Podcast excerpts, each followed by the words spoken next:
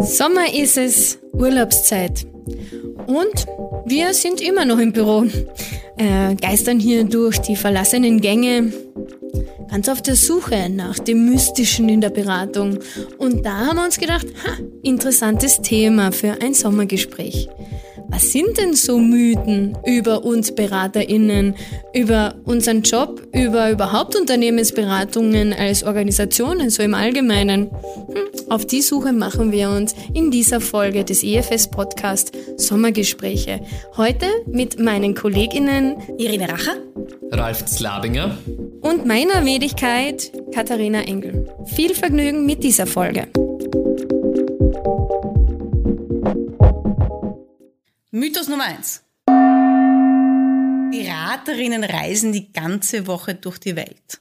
Schön war's. Könnt ihr euch noch erinnern? Schon? Ich bin ganz froh drüber. Also vielleicht für die ZuhörerInnen ähm, wollen wir diesen Mythos kurz beschreiben. Unternehmensberater sind ja berühmt dafür, dass sie Kunden besuchen. Und das heißt, sie verbringen eigentlich in der, im klassischen Berateralltag vier bis fünf Tage vor Ort beim Kunden. Und die Frage ist jetzt, äh, stimmt das überhaupt? Und wenn ich jetzt an meine frühen Tage zurückdenke oder nennen wir es die Tage vor Covid, dann hat das sicher seine Berechtigung, das zu sagen. Ein Mythos beruht doch immer auch auf so einer Kernwahrheit. Ne? Das ist ja das Spannende eigentlich. In unserer Geschichte sind wir tatsächlich vier bis fünf Tage die Woche, vielleicht sogar auch übers Wochenende irgendwo unterwegs gewesen, äh, direkt bei Kunde. Dazu muss man halt sagen, der Mythos stammt aus einer Prä-Covid-Zeit da hat es auch tatsächlich gestimmt, da war das die Realität. Und jetzt ist doch das Spannende, dass wir in sehr rascher Zeit das auch nicht mehr als Realität tatsächlich wahrnehmen können, weil wir, wir reisen virtuell durch die ganze Welt. Man kann sagen, dass es vielleicht vor vier Jahren gar kein Mythos war, aber inzwischen ist es so etwas wie ein Mythos. Aber die Frage ist auch, äh, wird es auch so bleiben? Wir, wir, es ist jetzt nicht anzunehmen, dass auf einmal alle Kunden jetzt uns wieder bestellen werden, dass wir vier Tage pro Woche da sein werden, einfach aus, aus dem Grund heraus, dass die Kunden ja selber gewollt oder ungewollt gar nicht ihre Leute mehr vor Ort haben, sondern dass sich jetzt eine komplett neue Remote-Kultur eingebürgert hat. Und wir natürlich, wir sind ja Dienstleister, das heißt, wir müssen ja in Wahrheit das, das was der Kunde sich wünscht, machen. Und wir jetzt darauf reagieren, indem wir auch nicht mehr vor Ort sind die ganze Zeit, sondern sehr viel remote abwickeln können. Ähm, Irene, du hast doch, äh, du warst doch gerade erst bei einem PI-Planning, das zum ersten Mal vor Ort stattgefunden hat. Also wo man auch zu Kunde reisen musste und wo mal alle zusammengekommen sind. Magst du ganz kurz davon erzählen? Also das Spannende ist, ich habe diese Zeiten ja auch nie erlebt mit dem. Also ich bin noch nicht lange genug dabei, um diese Zeiten der vier Tage, also wir sind früher, glaube ich, Montag bis Donnerstag klassisch geflogen. Weiß nicht, wie lange ich es ausgehalten hätte. Aber was ich sehr gerne mag, ist der direkte Kundenkontakt. Also das ist das, was mir während der, Lockdown-Zeiten sehr, sehr gefehlt hat. Ähm, nämlich nicht vor allem mit Kunden zu arbeiten oder mit Menschen zu arbeiten, die ich, ähm, die ich noch nie gesehen habe, noch nie gespürt habe, noch nie ähm, einen, einen 3D-Eindruck von ihnen bekommen habe. Und ähm, das tut immer wieder wahnsinnig gut, dann doch noch das nachzuholen bei Kunde vor Ort zu sein. Und gerade bei solchen Events wie das PI-Planning, was du genannt hast, ist es natürlich ähm, was ganz Besonderes, weil so viel passiert zwischen den Zeilen, wenn sich die Menschen treffen vor Ort. Also ich freue mich immer wieder zum Kunden zu kommen und ich glaube, es hat wahnsinnig viel Mehrwert, es so punktuell zu machen und nicht mehr per se Montag bis Donnerstag beim Kunden zu sein. Also mittlerweile ist es viel intelligenter. Es ist nicht nur ein, also es ist nicht ein, ein Prinzip, sondern es ist ein, wann macht es Sinn und wann macht online digital mehr Sinn. Und ähm, das finde ich ist eine, eine gute Weiterentwicklung, eine gute Form der Digitalisierung, die Covid eingeleitet hat. Mhm. Und was man wahrscheinlich auch nicht mehr sieht, aber das doch ein Überbleibsel ist aus dieser aus dieser mystischen Annahme, das wäre so, sind die vollbelegten Flugzeuge äh, zu gewissen Randzeiten. Also so Montag in der Früh es tummeln sich ganz schön viele anzugtragende Menschen am Flughafen und vielleicht auch am Donnerstag am Abend. Und das sehen wir nicht mehr in dieser Art. Aber dass wir als BeraterInnen zu unseren Kunden vor Ort immer auch mal wieder hinfahren und, und auch dort sind und dort wirken, das finde ich auch super schön. Side Note, mein Team, das ich da gerade so unterstütze, äh, ist in Lissabon und da bin ich liebend gern einmal im Monat, auch vor Ort. Ja, also Myth busted oder? Myth busted. Mythos. Beraterinnen arbeiten rund um die Uhr. Im Sinne von, naja, weit über 40 Stunden. Also die 40 Stunden Arbeitswoche gibt es für einen Berater nicht, sondern die fängt bei 60 Stunden an, oder wie ist es? Also es ist ein bisschen heikel, über diesen Mythos zu reden, finde ich, weil natürlich stimmt's nicht.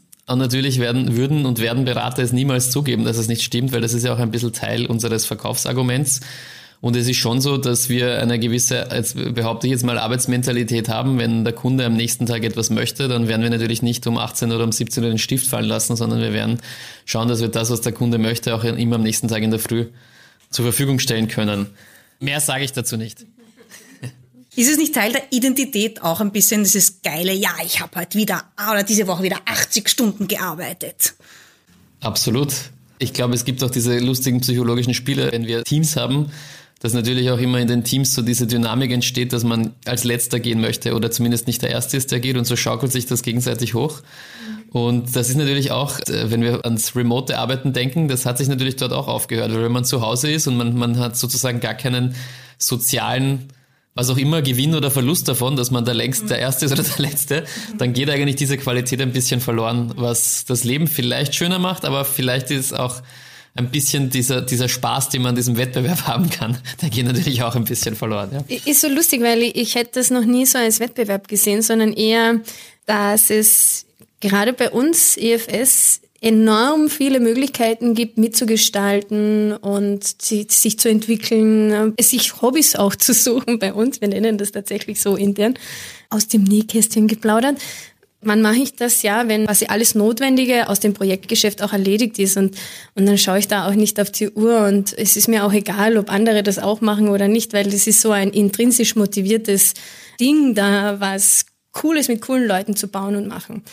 Das ist das eine. Und das andere, was ich dazu noch sagen wollte, ist, ich, ich halte ein bisschen diesen Blick auf äh, Bewerten von Arbeitsleistung in Arbeitsstunden als nicht mehr so zeitgemäß. Also es ist immer noch das Beste, was wir haben, weil wir müssen ja auch Serviceleistung verkaufen. Insofern werden wir auch ein bisschen danach bemessen. Aber ich finde es halt auch nicht mehr so zeitgemäß, weil gerade dieses kreative Arbeiten, wir, wir stehen da nicht am kreativen Laufband für Problemlösung für Kunde oder Impulssetzungen, um äh, als Projektmotor tatsächlich wirken zu können, sondern wir sind äh, kreativ unterwegs und manchmal fällt mir die gute Lösung, um diesen einen Workshop zum Gelingen zu bringen, halt unter der Dusche. Und dann schreibe ich das auch nicht als Arbeitszeit auf. Insofern gibt es aus meiner Sicht dann noch keine Lösung, aber es, dieser Mythos macht für mich so ein bisschen auf, hm, könnte man uns nicht zusammensetzen und uns was Besseres überlegen, was quasi unsere Arbeitsleistung bemisst auch, als jetzt äh, die reinen Arbeitsstunden am Tag? Also ich glaube, das ist ein sehr interessantes Thema und jetzt vorher habe ich so ein bisschen schon anklingen lassen, dass das natürlich ein bisschen zum Image, das man verkauft, gehört. Und natürlich wollen wir gleichzeitig versuchen, es, es macht keinen Sinn, übernächtigte Personen äh, und Beraterinnen in die Welt rauszuverkaufen, weil die können keine gute Arbeit leisten. Das heißt, äh, da, ich glaube, da liegt auch ein bisschen in der Selbstverantwortung der einzelnen Leute, dass sie da einfach auf sich achten und einfach merken, wie weit sie gehen können und wollen dass sie praktisch dann, dann wenn es wirklich notwendig ist, einfach die beste Leistung erbringen. Ähm, ich glaube aber, ein, ein, ein anderer Aspekt davon ist noch, wir haben ja auch viele Projekte, die sind einfach enorm komplex. Und da geht's teilweise, also wenn, wenn ein Projekt irgendwie in einem komplexen Umfeld, und damit meine ich, dass man mit teilweise 50 plus oder 100 plus Leuten zusammenarbeitet, stattfindet, dann ist es verdammt schwer, Zeitfenster zu finden, wo man mit jeder Person, mit der man eigentlich kommunizieren muss, reden muss. Und, und da ist es dann auch wirklich schwer, beinhart zu sagen, so, jetzt, jetzt bin ich eigentlich an meiner Grenze, jetzt muss ich eigentlich aufhören, weil weil es teilweise einfach passieren kann dass man einfach die Termine mit diesen Personen, die man machen müsste, einfach gar nicht mehr machen kann. Es geht sich nicht mehr aus. Das ist immer das Problem in Großkonzernen oder bei großen Projekten. Und ich glaube, dass das ein bisschen, und da kommt vielleicht auch der Mythos her und warum das überhaupt entstanden ist, das ist vielleicht das, wo ein Berater, was wichtig wäre, denke ich, dass er da ein bisschen Bereitschaft zeigt, ähm, sozusagen dafür offen zu sein, dass es manchmal einfach ein bisschen länger dauert aber ich glaube, was auch irgendwie wichtig ist, wir sind ja in dem Sinn schon selbstständig und wir können natürlich und wir sollten auch selbst dazu in der Lage sein, zu bestimmen, so muss das jetzt sein. Und an anderer Stelle auch zu sagen, so jetzt können wir aber mal kurz ein bisschen durchatmen, weil sonst können wir einfach unsere Arbeit nicht mehr ordentlich machen. Und außerdem macht das Privatleben ja auch ein bisschen Spaß, das darf man nicht vergessen. So aus deiner Sicht als Scrum Master vielleicht auch ein bisschen geschaut, äh, was denkst du über Effizienz und Stunden und vor allem im Teamcoaching Zusammenhang? Also für mich ist die, wirft es jetzt die Frage auf, ähm, wie sinnvoll es überhaupt ist, so viel zu arbeiten. Und ich glaube, dass das etwas ist, das sich die Beraterbranche sehr wohl überlegen muss. Und ich glaube, es gab sehr viele wissenschaftliche Studien darüber, wie sinnvoll es ist, lange zu arbeiten, wie gut der Output wirklich ist. Und das würde ich einfach jedem ans Herz legen, zu, sich das zu überlegen. Und ich bin ein großer Fan davon, mal auszuprobieren, wie das dann ist mit der Viertageswoche und einem reduzierten Stundensatz und wie, wie groß der Output dann da ist. Ja, war aber nur eine Frage, die jetzt aufgeworfen ist und ich würde sagen, der Mythos ist ähm, halbrichtig immer noch, weil manche tun es immer noch und äh, dass viele arbeiten rund um die Uhr. Ich glaube, ich kenne hier einige bei uns, die gerne viel arbeiten, die auch das gerne machen.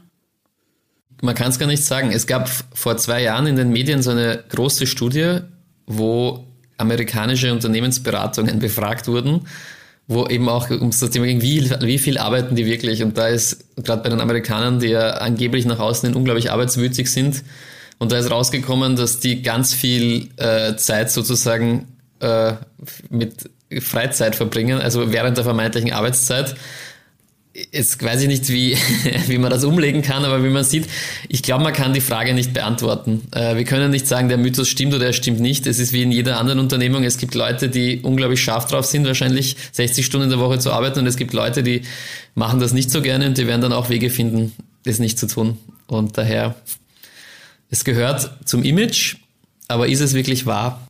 Who knows? Mythos. Beraterinnen sind alle Stormtrooper. Das heißt, sie schauen immer alle gleich aus. Oder wie Pinguine, glaube ich auch. Sagt, Pinguine sagt man mit Leuten in blauen Anzügen. Ähm, ein Kollege hat gerade vorher gesagt, blau-weiß ist der Auftritt. Also die blau-weißen Männer und Frauen. Schauen wir alle gleich aus? Und können wir auch alle das Gleiche, ne? Ich glaube, da muss man auch wieder in die Geschichte gehen, dass da gibt's auch so, das ist ein bisschen wie bei dieser Remote-Arbeit, da gibt's so Zeitalter oder Phasen, Epochen, wo das die Idee ist und dann sollen auch alle gleich ausschauen. Es ist auch ein bisschen die Idee, wenn du als großes Individuum auftrittst beim Kunden, dann besteht, das ist auch ein Selbstschutz. Also besteht auch die Gefahr, dass der Kunde sich in dich als Individuum verliebt, nicht in die Firma.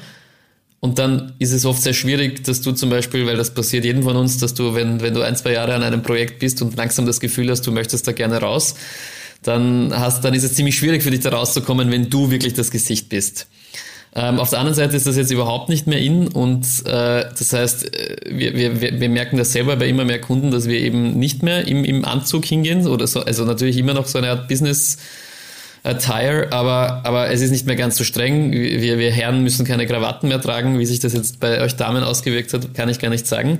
Und es ist auch so, dass die großen, berühmten Beratungen, deren Namen wir natürlich niemals nennen hier, ähm, auch angefangen haben, da teilweise im Pullover zu den Kunden zu gehen. Also da gibt's auch, das ist gerade ein, ein Umdenken und ich würde sagen, jetzt ist es zurzeit in, dass, dass wir sehr vermenschlicht zu den Kunden gehen und nicht eben als solche komischen uniformierten Arbeitsbienen. Was ja auch überhaupt kein Wunder ist, wenn wir uns äh, in, während den pandemischen Zeiten äh, aus unseren Arbeitszimmern, privaten Büros, unseren vielleicht auch Schlafzimmern, manchmal Küchentische, also da habe ich schon alles Mögliche als nicht virtuellen Hintergrund erlebt.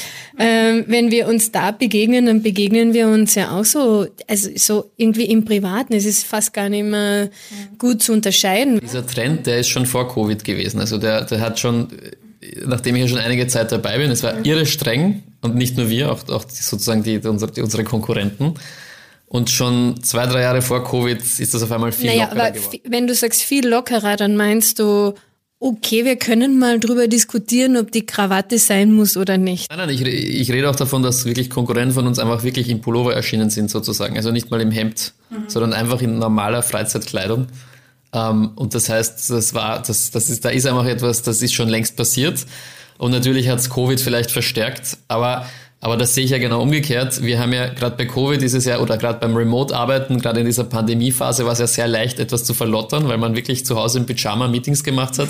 Und da war es ja umgekehrt. Da war gerade sehr viel Disziplin gefragt, damit man noch halbwegs seriös rüberkommt. Und zwar jetzt meine ich nicht, dass das eben etwas von Uniformiertheit äh, hat, sondern dass man einfach wirklich seriös rüberkommt und einfach nicht vergisst, sich zu pflegen. Ja. Ich habe aufgehört, mich zu schminken in der Früh, wenn ich nur im Homeoffice okay. bin. Es ja. kam mir irgendwie oder kommt mir immer sehr blöd vor, wenn ich in der Früh ins Badezimmer gehe und mich anziehe, als ob ich ins Büro gehe und Schminke und die Haare mache und dann setze ich mich vor den Computer an meinem Küchentisch. Passt irgendwie nicht so ganz zusammen. Also, wenn wir nochmal so zur Grundaussage unseres äh, Mythos kommen, mit BeraterInnen sind alle Stormtroopers, dann hat ja die Stormtrooper-Uniform, um jetzt ein bisschen Star Wars-Allegorien herbeizuzaubern, ähm, die hat ja auch eine Funktion.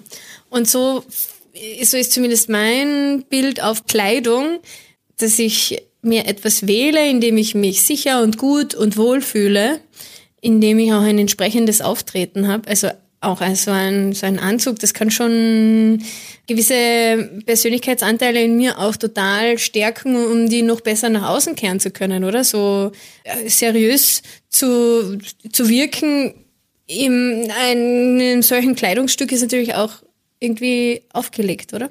Also und insofern ist dieses Anziehen und dieses in die Rolle gehen, also auch ein, oder auch ein Schauspieler, der, eine Schauspielerin, die, die werfen sich ja auch ins Kostüm, um dann ihre Rolle eben gut rüberbringen zu können. So sehe ich es ein bisschen für mich auch, also. Ich glaube, es tut auch was mit dir. Also, ich fühle mich schon anders, wenn ich, also es kommt davon, was ich anhabe, aber in, in der Jeans und im T-Shirt habe ich ein anderes Auftreten, als wenn ich mein Moderations-Lieblingskleidungsstück anziehe und mich entsprechend auch, das, das gehört für mich zum professionellen Auftreten schon auch dazu, ein bisschen Schminke aufzulegen. Es ist jetzt nicht viel, aber halt einfach so ein bisschen, ein, man schaut frisch aus. Das Spannende ist nur, dass man halt dann auch wirklich sehr gewohnt ist oder dass das Gegenüber sehr gewohnt ist, sich so zu sehen. Und das ist sehr spannend. Ich habe doch des Öfteren gehört, ich schaue müde aus, wenn ich nicht geschminkt war. Ähm Mag sein, aber ist die Frage, ob man das einen Mann auch fragen würde. Vielleicht solltest du dich mal schminken, ja. Ralf. Forg dir mal meinen Concealer. Ja, ähm, es ist lustig. Wir sind jetzt sehr stark ins Thema ähm, Dresscodes und äh, äh Aussehen irgendwie abgebogen. Ähm, ich glaube, wir können es auch von hier aus gar nicht so wieder, wir kommen schon wieder nicht zu einer Lösung, haben wir jetzt diesen Myth gebastelt oder nicht? Vielleicht schauen wir noch auf den zweiten Aspekt dieser Diskussion. Wir haben mit, ich glaube, wir haben mit Stormtroopers auch gemeint, dass auch die Berater irgendwie alle die ähnliche Skills und Kompetenzen haben. Wie sehen wir das? Ist das, ist das wahr? Ich würde sagen, jein. Ja. Nein, es gehört schon zur, und das mag ich bei EFS und ich glaube, das, das haben alle Berater eins, so dieses, die Grundausbildung, ähm, wie ein Berater auftritt. Und das haben wir ja ganz genauso sagen. Es gibt eine Schulung im PowerPoint, Excel und den, den, den Basics im, im, im Auftreten oder alles, was du halt so brauchst in deinem Beraterskillset und dass du da auch entsprechend die, die Firmenrichtlinie vertrittst. Und ich glaube, man kann auch, wenn man geschult ist, durchaus erkennen, von welcher Beratungsfirma jemand kommt, wenn man sich die PowerPoint-Slides anschaut. Und ich glaube, das gehört schon auch zum Branding des Consultings dazu. Allerdings glaube ich, dass der Mehrwert, dann tatsächliche Mehrwert dann entsteht, wo Individualisierung besteht. Also da, wo ich meine persönliche Erfahrung, mein persönliches Skillset auf den Kunden und auf die Probleme des Kundens umsetzen kann und da individuelle Lösungen vorbringen kann und der Rest nur noch ein Toolset ist. Ich mag so ein bisschen aus der Teamsicht betrachten, weil wir ja auch hier auch immer wieder in größeren Teams, in kleineren Teams zusammen helfen, um, eine, um gute Lösungen zu produzieren für unsere Kundinnen. Und insofern braucht es ein gewisses einheitliches Basisset, aber jeder Skill, das notwendig ist, um das eben zu erstellen, muss auch da sein. Und da finde ich es immer so gut, dass ist, sei wie du bist, tatsächlich. Also es ist kein Vorturnen und ein, ähm, ich gebe meine Persönlichkeit quasi beim, beim Eingang ab und hole sie mir wieder zum Feierabend, sondern es geht schon darum, sich voll einzubringen hier. Und da finde ich, sind wir eben gar keine Stormtroopers. Vielleicht haben wir alle die, die gleichen Boots, die Stormtrooper Boots, aber äh, alles darüber hinaus lebt von diesem, jeder auch ein bisschen sich selbst einzubringen in das. Ich würde es gerne aus der, einfach aus der Motivationsperspektive betrachten. Wenn du du selbst sein kannst, bei den Problemen, die du löst, dann vielleicht, vielleicht, natürlich, du siehst dann die Probleme auf deine Art, aber du wirst sie auch auf die bestmögliche Art, wie es möglich ist, lösen. Und daher ist es ganz wichtig eben, dass wir eben keine Stormtroopers sind, sondern dass, dass wir alle unsere eigene Perspektive und unsere eigene Art, die Dinge heranzugehen, da mitbringen und einfach unsere Projekte abarbeiten und unsere Kunden unterstützen. Und daher, ja, also kann, es, kann, es kann nie im Leben gut gehen, wenn Beraterinnen alle Stormtroopers wären, also so, so alle gleich. Das, mhm. Da würde ich sagen, Myth busted. Myth busted, ja. Ui, das passt gleich total super dazu und schließt gleich an. Nächster Mythos. Beraterinnen sind Excel-Ninjas. Also, sie können einfach alles im Excel. Sie können komplexe Zeichnungen. Das kann man dann alles Tolles in Excel machen. Ich bin halt jetzt, ich glaube, ich, ich kann gleich den Myth basten, weil ich kenne mich ja wirklich nicht aus mit Excel. ich weiß auch nur, dass alles möglich ist. ich habe mal Leute gesehen, die haben so große Spreadsheets und die sind wahnsinnig viele Zahlen und die können dann ganz kompetent wie die Einzelmännchen da rumklicken und dann kommen irgendwo Zahlen raus und ganz, schaut ganz professionell aus. Ja, ich weiß nur, dass ich unglaublich amüsiert bin über so, es gibt so Memes im Internet, wo immer irgendwo so ein Satz steht, auf der Art, the global financial system and its dependence on Excel und dann sind irgendwelche Bilder und irgendwo ganz unten ist so ein kleines Excel-Symbol so, so praktisch in diesem Bild drin, wenn man das rausziehen würde, dass alles kollabieren würde. Und ich glaube, das stimmt schon. Äh, egal welche, also ob jetzt die Finanzindustrie, die IT-Industrie, die Autoindustrie, alles. Irgendwo ist Excel verdammt wichtig. Das heißt, ich würde es mal umgekehrt sagen, ein, eine, eine Beratungsfirma ohne Excel-Ninjas steht ziemlich schlechter, aber nicht jeder Berater, nicht jede Beraterin ist ein Excel-Ninja. Es ist gar nicht notwendig, weil man braucht nämlich auch PowerPoint-Ninjas. Und auch ähm, Ninjas aller Art. Äh, ist so interessant, in meiner Wirtschaftspädagogik-Ausbildung haben wir wirklich äh, lernen dürfen, was ist eine Datenbank, wie funktioniert das, äh, wie setzt man die in Relation zueinander? Was ist ein Primärschlüssel? Dann kann ich diese ganzen schönen Access-Tabellen auch noch in eine Pivot-Tabelle auf Excel bringen und dann kann ich dort noch die Datenpunkte so zueinander zusammenziehen, dass da die wildesten Diagramme daraus kommen. Und jetzt arbeite ich mit einem Team, das automatische Datenschnittstellen programmiert. Also für mich ist Excel einfach ein wunderbares Tool es kommt mal wieder darauf an, für was setze ich eigentlich dieses Tool ein? Und Daten, wenn sie nur da sind und nicht zueinander in Bezug gezogen werden, worin ja Excel so großartig ist, ähm, dir das zu ermöglichen, dann ist einfach auch nur ja ungeschürftes Gold. Aber erst durch dieses in Bezug zueinander setzen schaffe ich Informationsgewinn. Ne? Und das finde ich ist schon wieder diese kreative Art und Weise. Insofern bin ich ganz froh über meine Excel ähm, Basis-Ninja-Skills, man muss es wirklich sagen, um eben in der Lage zu sein, das besser einschätzen zu können. Also bin da auch kein Ninja, aber vielleicht so ein Basis-Ninja oder wie, wie nennt man das? Ein, ein junger Padawan, ähm, die da sicher weiterhin sehr interessiert daran ist, da mehr zu lernen. Ich glaube, man, man kann es einfach so ausdrücken. Für alles äh, qualitativ Kreative ist wahrscheinlich ein Zeichenblock das Beste. Für alles quantitativ Kreative ist einfach aller, ist einfach Excel der Anfang von allem. Excel ist der Anfang jeglicher Logik. Wird dann natürlich äh, ab einem gewissen Punkt äh, von besseren Datenbanken abgelöst oder von irgendwelchen anderen Lösungen. Aber es ist nun einmal der erste Schritt, den man geht. Und, und weil viele, weil wir ja alle, also in Startups, aber auch in jedem anderen Unternehmen, jedes Mal, wenn man sozusagen was Neues macht, da hat man nicht gleich ein perfektes IT-Tool zur Verfügung. Dann fängt man einfach mit Excel an. Und daher ist es einfach ein super Tool. Und es ist schon verdammt faszinierend. Absolut. Und wir haben auch diese Ninjas. Wir haben ja total Absolut. diese Excel-Ninjas bei uns. Also das letzte Mal bei einem Kollegen ähm, vorbeigeschielt sozusagen. Ähm, puh, da war was offen. Hat toll ausgeschaut. Ich glaube, wir haben jetzt schon zu viele über Excel gesprochen. Können wir zum nächsten Thema kommen, bitte? So Myth Busted. Nächster Mythos. Beraterinnen schmeißen Leute raus. Also ich finde, das ist ein, für mich ist das der stärkste Mythos oder zu, für mich persönlich. Ich weiß gar nicht, ob das für alle gilt, was, was eine Beratung ausmacht. George Clooney in die Welt gesetzt. Zum Beispiel, ja, ja, aber schon lange, schon lange vorher. Ich glaube, der Film ist ja aus dem Mythos heraus entstanden, weil der hat ja wirklich in diesem Up in the Air Film den klassischen Rausschmiss-Job sozusagen. Und ich finde, das ist deshalb auch ein spannender Mythos, weil man sich ja oft selbst fragt und ich mich genauso und ich glaube viele andere, wenn sie hier beginnen in der Beratung, fragen sie sich immer, was machen wir eigentlich? Was macht ein Berater eigentlich? Und im Laufe meiner Jahre habe ich mir da ein paar Sachen zusammengereimt und habe ein paar Schlüsse gezogen, wofür Beraterinnen eigentlich da sind.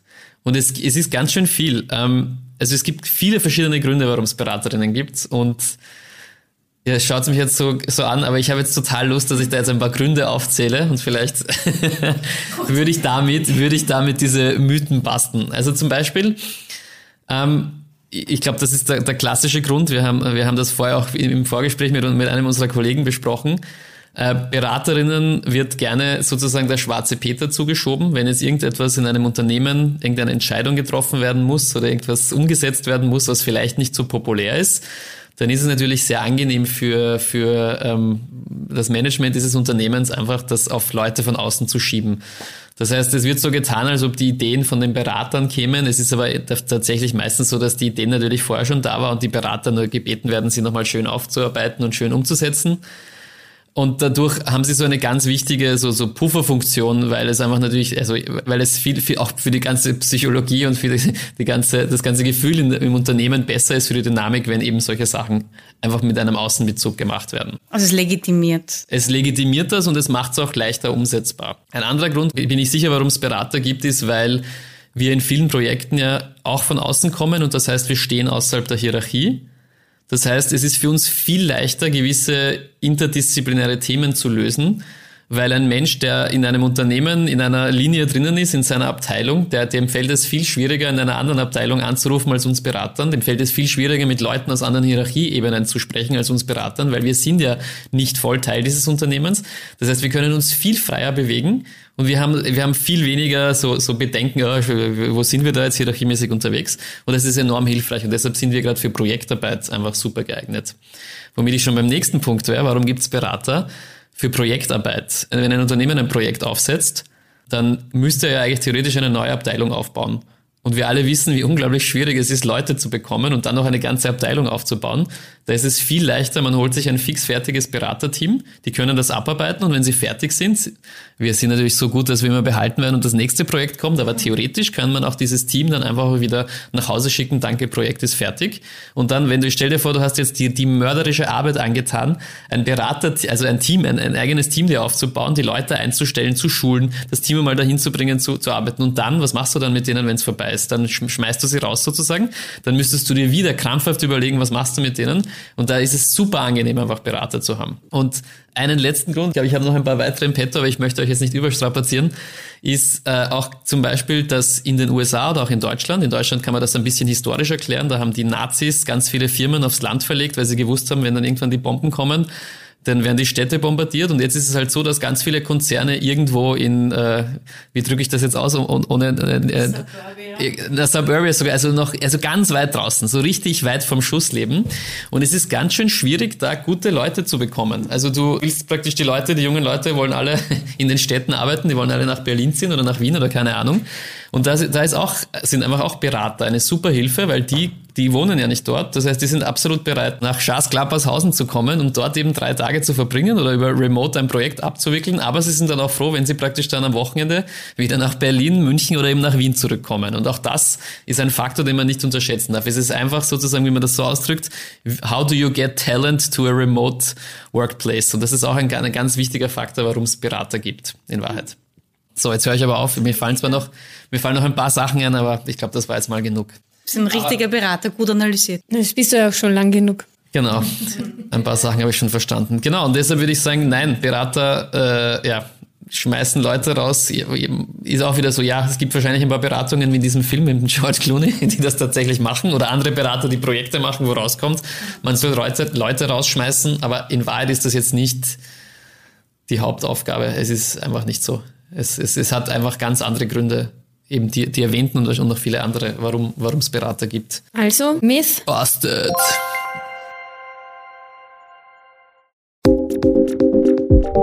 Das war's auch schon wieder. Vielen Dank fürs Zuhören von euren Moderatorinnen Irine Racher, Ralf Zlabinger, Katharina Engel. Und falls ihr Fragen oder Vorschläge zu bestimmten Themen rund um Consulting, Automotive, Agilität oder ähnliches habt, schreibt uns auf podcast.efs.at.